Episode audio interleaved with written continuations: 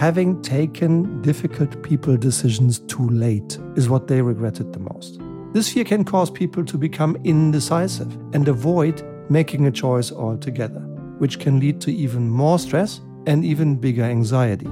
Take the hard decision now for easy progress later.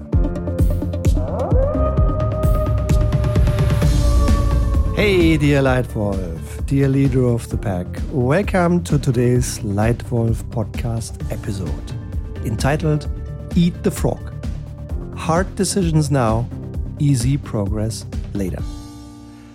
No matter what your role, whether you're employed or an independent entrepreneur, leading yourself and others to success requires making decisions.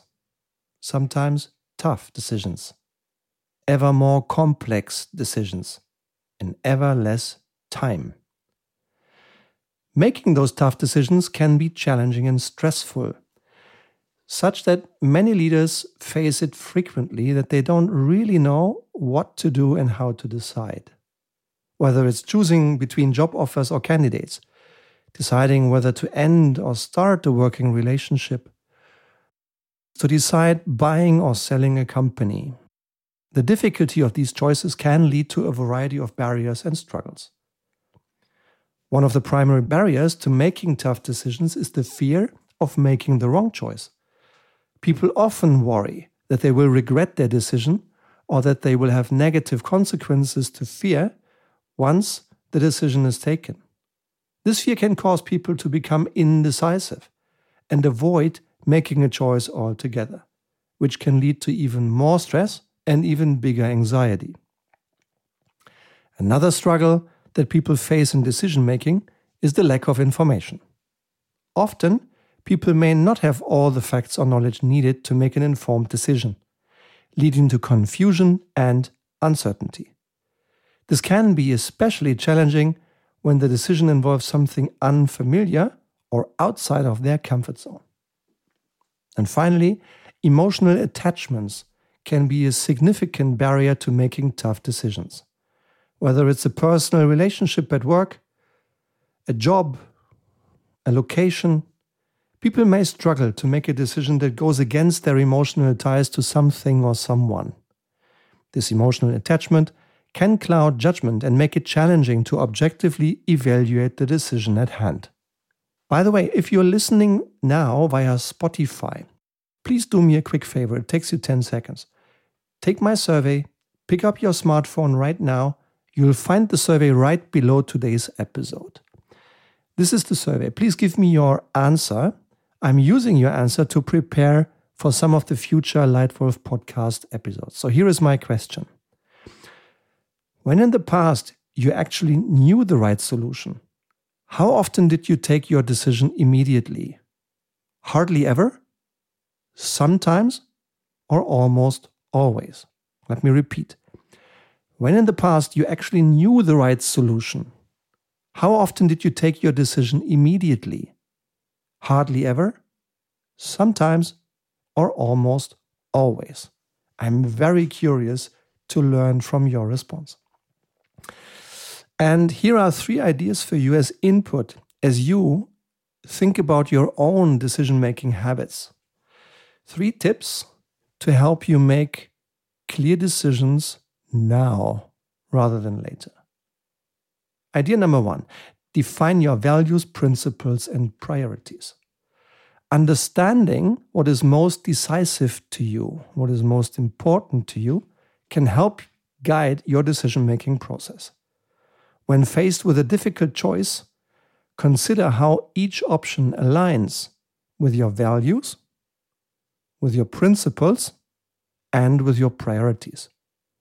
Oftentimes, when you assess options on this high level, it is easier to group them into less attractive, more attractive, and most attractive options.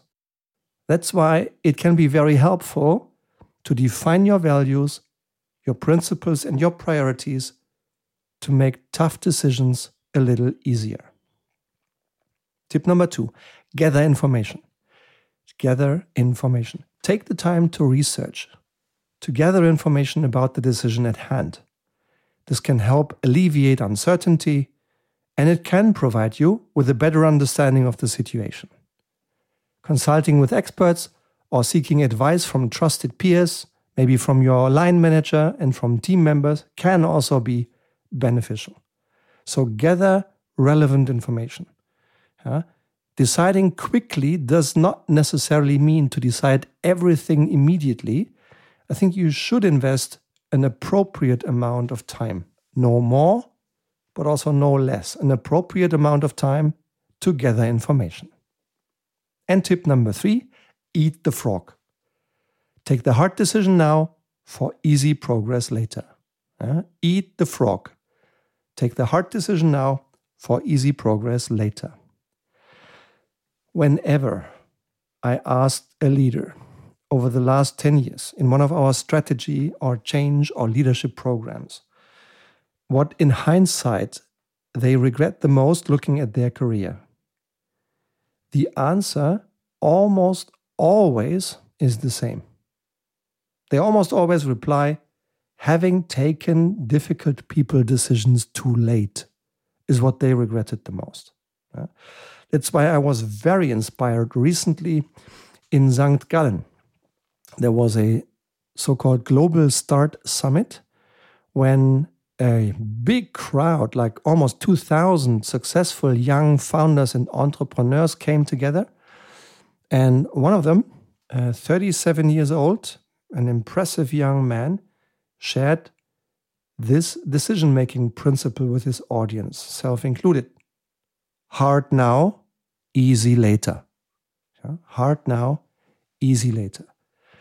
And then a week or two later, when I shared this learning with senior leaders of one of our clients in a three days Leitwolf leadership program over in Belgium, one of them, and he is happy for me to share his name, one of them, Bram van den Hurk, added, Eat the frog. and I went like, What? Bram, what is that? Eat the frog? What a great sentence. Please say more. And Bram replied, Quote Stefan, I learned it from a colleague when discussing a matter that we both looked up against doing. I think it was something about informing a customer with a not too satisfying answer. He told me that it's always a good thing to start with the rough things first, so you will have smooth sailing after that. He heard somewhere that this was called Eat the Frog, which really stuck with me ever since. I tried to do this as much as possible ever since that moment, although in reality it's not always easy due to occupations you have to take care of first. It's becoming more and more a part of prioritizing. It's the exact reverse of what you would normally like to do. Knowing the stress and restlessness, it can cause to push things forward because you don't feel like doing them reminds me of doing them first. And in many cases, they are by far not as bad as I thought they would be. So, whenever I eat the frog, it gives me relief and a good feeling about what I've done in the beginning of the day rather than having it ghosting around in my mind. Since our Leitwolf training, Stefan, I've used Eat the Frog quite a few times already to remind each other of doing so. Take care and see you soon online. Yours, Bram. Unquote. Thank you, Bram. What a great learning, isn't it? I really look forward to seeing Bram again because his company booked one year of Leitwolf Academy. And I will see Bram at least six times in the next 12 months because he and his colleagues attend this program, very practical, impactful one year learning experience where I share all my very best knowledge all my very best leadership and strategy tools from my entire career. Plus, this program also includes six times live group coaching with me and some fantastic people from many industries around Europe, some even from outside Europe.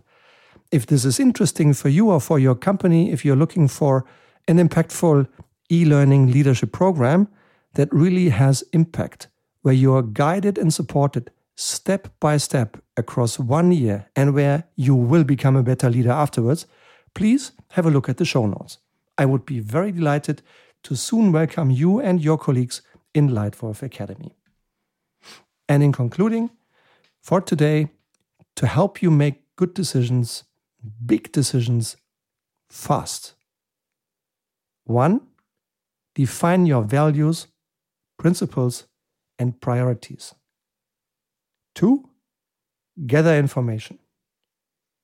Three, eat the frog. Take the hard decision now and do it for an easy progress later. And by the way, if you'd like even more input on how to further evolve your own decision making, I recommend four more Leitwolf podcasts. First, number 308, Making Difficult Decisions Easier in Three Simple Steps, Feb 2023. Number 273 from July 2022, Head versus Gut. How do you make good decisions? Number 25, Leading by Deciding. And Leitwolf podcast number 91, Leading by Saying No. And saying no is sometimes the key to making good decisions. So I hope this Leitwolf podcast was worth your time. I hope you found something, one or two little nuggets you found inspiring or insightful, and maybe you even try putting them into action. Feel free to do so. Feel free to come back to me and let me know what you've learned and experienced. Share any question on strategy or leadership you have with me by email, by WhatsApp, via website, or in the LinkedIn channel so that we can exchange your thinking also with the Leitwolf community. I would be delighted if you comment, come back and ask and share. And for today, I say thank you very much for your precious time.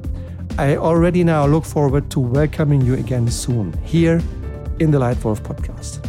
Thanks. Cheers. See you soon. Your Stefan.